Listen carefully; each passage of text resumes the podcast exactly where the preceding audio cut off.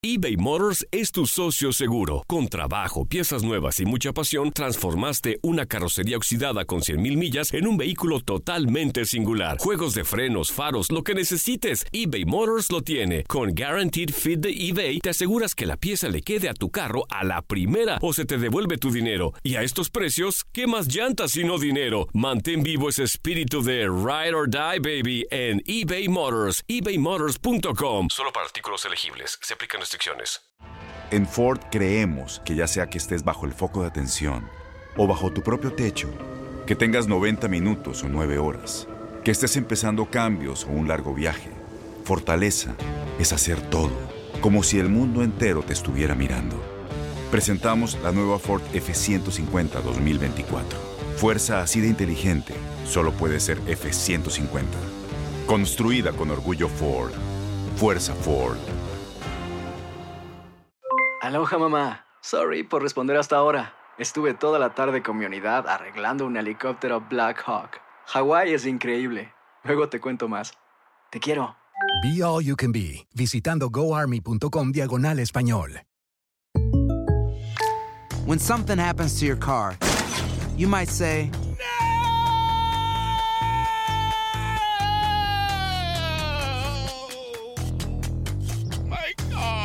but what you really need to say is something that can actually help. Like a good neighbor, State Farm is there. And just like that, State Farm is there to help you file your claim right on the State Farm mobile app. So just remember, like a good neighbor, State Farm is there. State Farm, Bloomington, Illinois.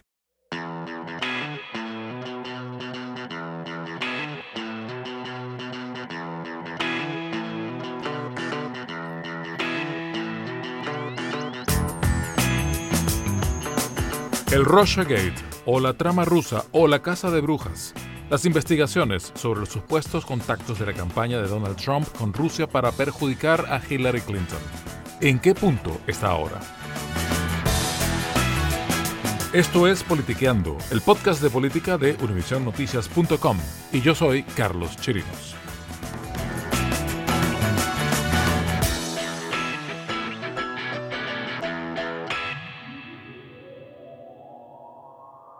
El Russiagate, esta maraña político-legal difícil de entender incluso para quienes le hemos venido haciendo seguimiento desde el principio, dio esta semana un nuevo giro. Aunque el presidente Trump insista en que es una cacería de brujas, esta semana se acercó todavía más a la Casa Blanca, con lo que se reveló en dos importantes casos que investiga la Fiscalía Especial de Robert Mueller. No tenemos detalles aún porque la investigación sigue en marcha, pero sabemos, por los documentos presentados en Cortes, que se intentó coordinar con representantes rusos. También sabemos que Trump es el individuo número uno en una de las pesquisas de la Fiscalía y que como tal estaría involucrado en la violación de leyes de financiamiento de campaña. Fake news and the Russian witch hunt. We got a whole big combination. Where is the collusion? Sabemos que para el presidente todo es una cacería de brujas sin sustancia, supuestamente organizada por factores del Partido Demócrata para justificar la inesperada derrota de Clinton. Aunque, en el proceso, calladamente, como corresponde a un fiscal, Mueller ha acusado ya a 33 personas. En un dramático giro a la trama rusa, la oficina del asesor especial Robert Mueller anunció cargos criminales en contra de... Cinco de esas personas fueron cercanos colaboradores de Trump que se declararon culpables de mentir al FBI primero y de otros delitos que han sido descubiertos en el transcurso de la investigación.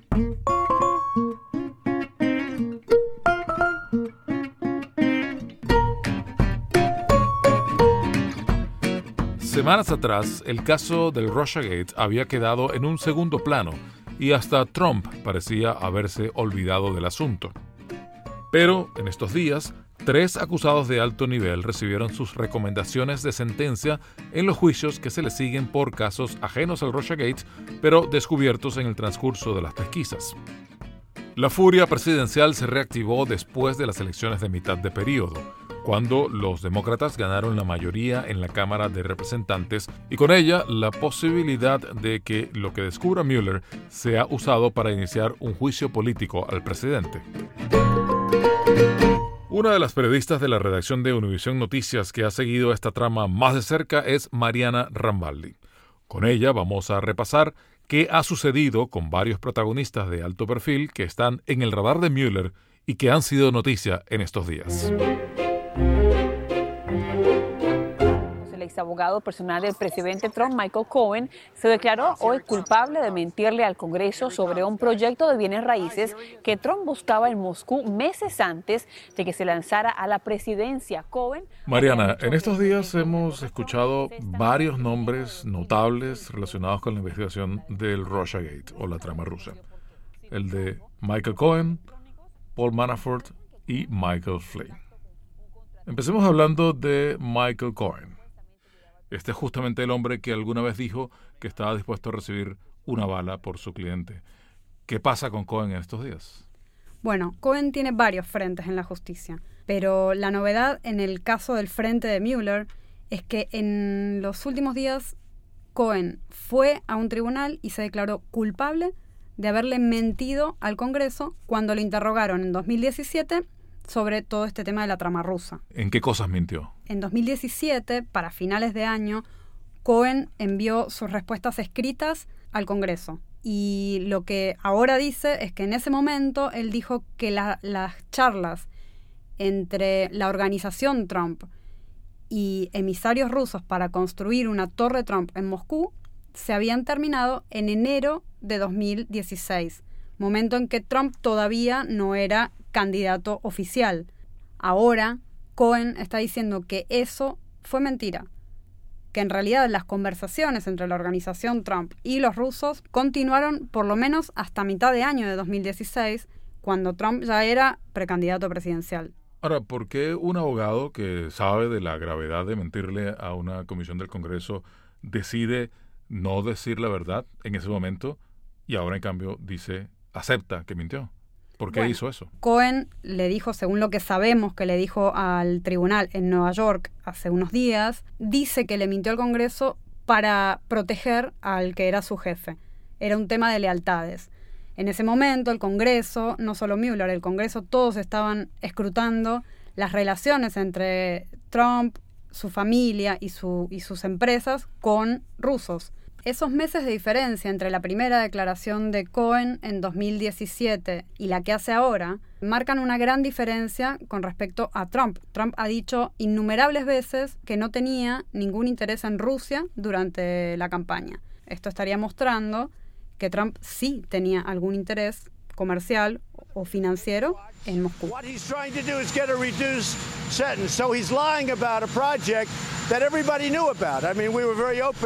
Por otro lado, la oficina de Mueller reveló un dato nuevo con respecto a los contactos que los rusos han tenido con la campaña de Trump.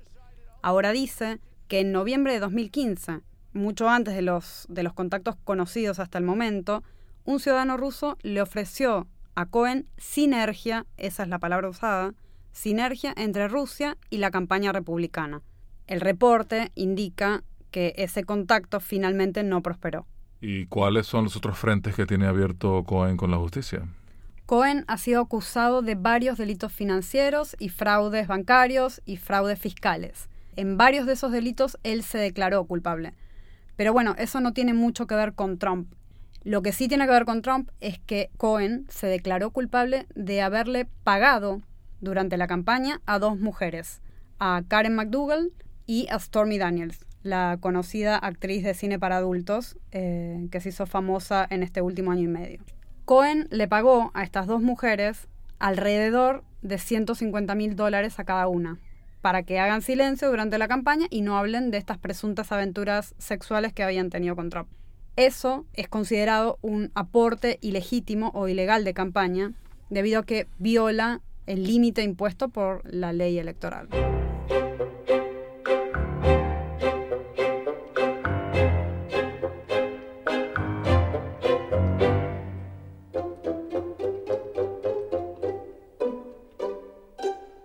El otro nombre notable de la semana es el de Paul Manafort.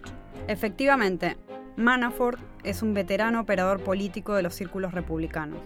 Con el tiempo, terminó trabajando para algunos políticos de dudosa reputación a nivel mundial. en su momento consiguió jugosos contratos con Víctor Yanukovych, el hombre que gobernó Ucrania y que Manafort ayudó a llegar al poder en 2010. Que era un político muy vinculado a la Rusia de Vladimir Putin, por cierto, ¿no? Exactamente.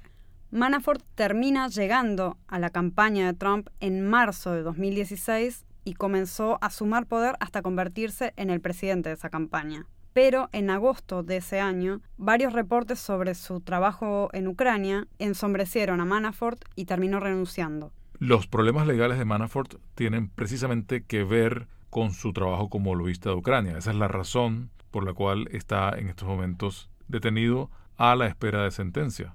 Efectivamente, Manafort ha tenido dos frentes en la justicia. El primero en Virginia y el segundo en Washington, D.C.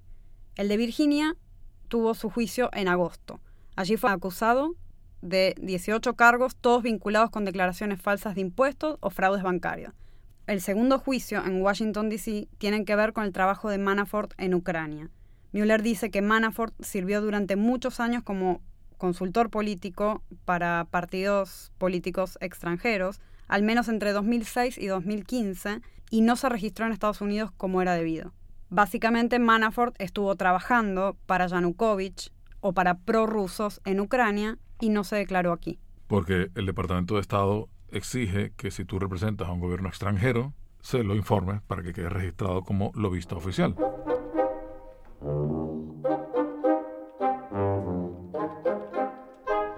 En septiembre, Manafort acordó declararse culpable de varios cargos y colaborar con la oficina del fiscal Mueller. Pero ese acuerdo quedó roto esta semana porque, según la oficina de Mueller, Manafort mintió.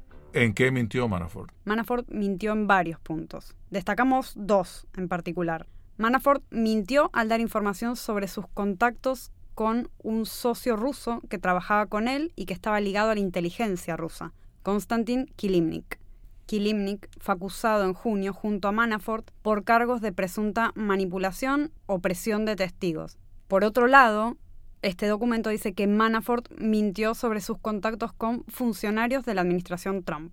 Tras aquella declaración de culpabilidad en septiembre de Manafort, él declaró que no tenía contacto ni comunicación directa o indirecta con la administración y que nunca le pidió a nadie tampoco que se ponga en contacto con gente del gobierno de Trump. Según el documento presentado este viernes por Mueller, eso es mentira y Manafort sí estuvo en contacto con gente de la administración.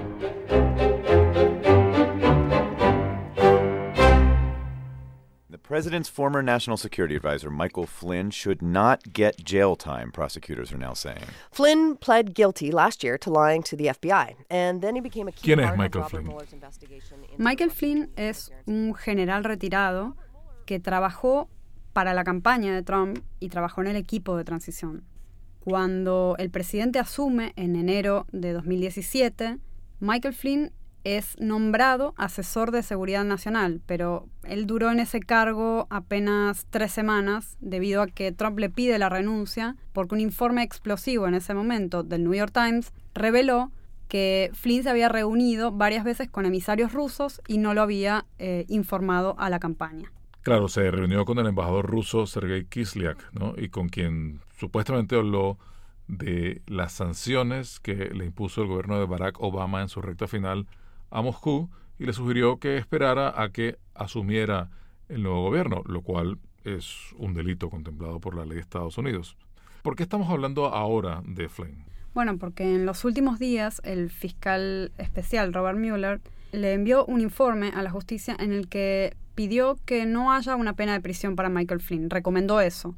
¿Por qué? Porque el fiscal dice que Flynn fue muy colaborativo durante toda la investigación, según los reportes de medios, se reunió al menos 19 veces con los investigadores, lo cual aparentemente es, es mucho más que el promedio, que cualquier eh, testigo. Y de esas 19 veces que se ha reunido, ¿sabemos qué tipo de información le ha aportado a la investigación? Bueno, esa es la parte que aún no sabemos. Mueller, en, en, esos documentos que se conocieron a la prensa, solo se ve que Mueller habla bien de Flynn como testigo, pero toda la parte jugosa de la información está toda redactada bajo líneas negras.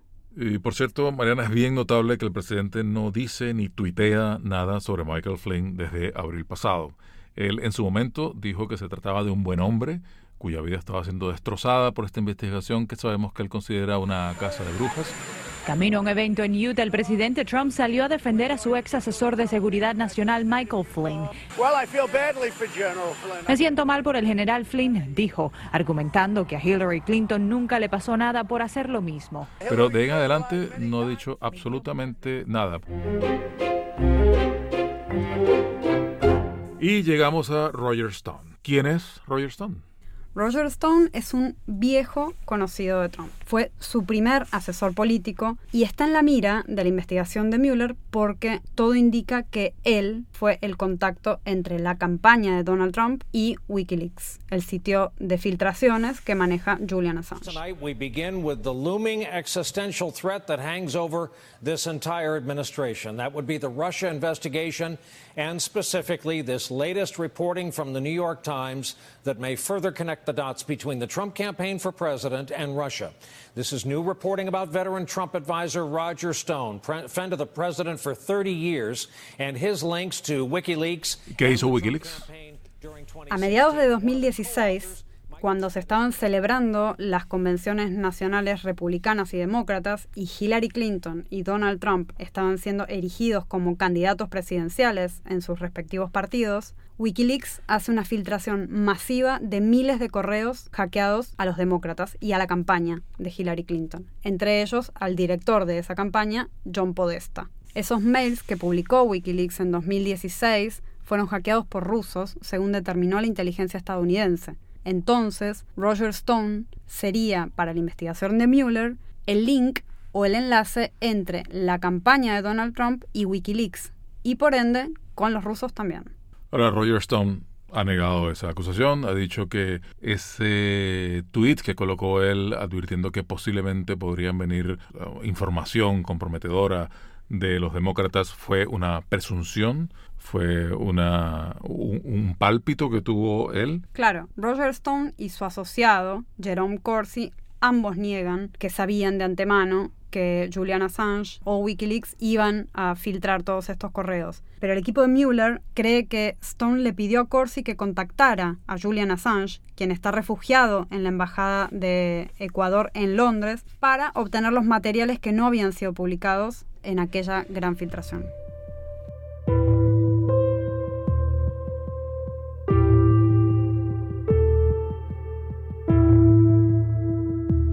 Todos estos nombres de los que nos habló la periodista de UnivisionNoticias.com, Mariana Rambaldi, nos llevan al individuo número uno. En los documentos presentados a la corte por Mueller se indica que Cohen era asesor de un individuo uno, que era el jefe de una organización inmobiliaria de Nueva York. No dice Trump, pero más adelante el texto aclara que ese individuo es actualmente presidente de Estados Unidos, el dueño de la organización que lleva su nombre, y para quien Cohen trabajó durante una década. Es la primera vez que queda claro que el presidente está en el radar de Mueller. Hasta ahora lo estaban cercanos colaboradores y además miembros de su familia, como su hijo Donald Jr. o su yerno Jared Kushner. Además, tras varios meses de estira y encoge, el presidente mandó a Mueller las respuestas al cuestionario que le presentó al final de varios meses de negociación. Los abogados del presidente dicen que las respuestas de Trump son las que él ha dado ya públicamente. El problema es que el presidente ha dicho tantas cosas diferentes y ha cambiado tanto sus versiones sobre tantos temas que es difícil hacer el seguimiento a lo que dijo o no dijo sobre algo.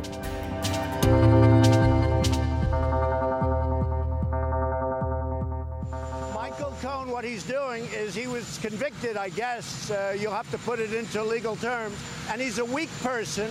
And by being weak, unlike other people that you watch, what he's trying to do is Lo que sí ha generado mucho interés son los mensajes del presidente alabando a Stone y Manafort por no dejarse presionar, según él, por Mueller, y criticando a Cohen por colaborar. Algunos dicen que el presidente está sugiriendo que quienes no lo traicionen serán recompensados, lo que podría ser una invitación a que no colaboren con Mueller, porque al final del proceso podrían contar con un perdón de la Casa Blanca. Y eso lo interpretan estas personas como interferencia en una investigación federal, algo que es un delito.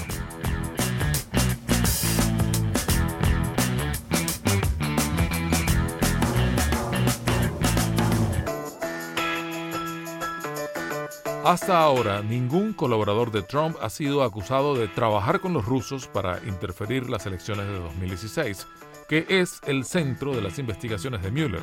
Pero la documentación presentada en los casos de Manafort y Cohen ha dado pistas de por dónde van las investigaciones y cómo se van centrando en los contactos entre la campaña de Trump y los rusos.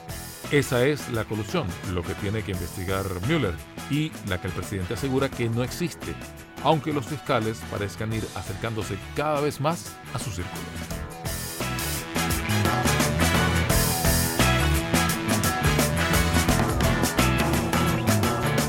Hasta aquí llega Politiqueando. Yo me despido, Carlos Chirinos, editor de política de UnivisionNoticias.com. Si les gusta lo que escuchan, suscríbanse en iTunes o en Art19, que es ART número 19. Hasta la próxima oportunidad.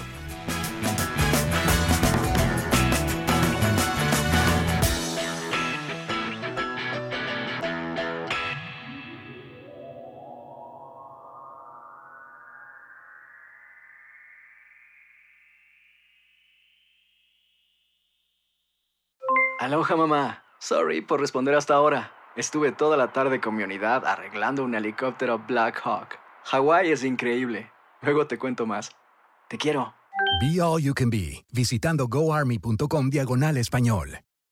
Boost Mobile tiene una gran oferta para que aproveches tu reembolso de impuestos al máximo y te mantengas conectado. Al cambiarte a Boost, recibe un 50% de descuento en tu primer mes de datos ilimitados. O, con un plan ilimitado de 40 dólares, llévate un Samsung Galaxy A15 5G por $39.99. Obtén los mejores teléfonos en las redes 5G más grandes del país. Con Boost Mobile, cambiarse es fácil. Solo visita boostmobile.com. Boost Mobile, sin miedo al éxito. Para clientes nuevos y solamente en línea, requiere AroPay. 50% de descuento en el primer mes requiere un plan de 25 dólares al mes. Aplican otras restricciones. Visita para detalles. Este abril te invitamos a nuestra feria virtual Univisión Contigo rumbo a la universidad. Conéctate virtualmente con representantes de colegios y universidades en la costa este, desde Nueva York a Florida. Aprende sobre ayuda financiera, becas y otros recursos para continuar tu educación. Regístrate para asistir y para la oportunidad de ganar una tableta. Te esperamos en Univisión Contigo rumbo a la universidad del 3 al 9 de abril. Regístrate ya en univision.com diagonal universidad.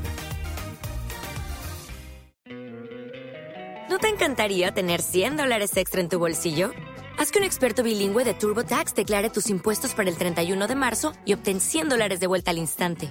Porque no importa cuáles hayan sido tus logros del año pasado, TurboTax hace que cuenten. Obtén 100 dólares de vuelta y tus impuestos con 100% de precisión. Solo con Intuit TurboTax. Debes declarar para el 31 de marzo. Crédito solo aplicable al costo de la presentación federal con TurboTax Full Service. Oferta sujeta a cambios o cancelación en cualquier momento.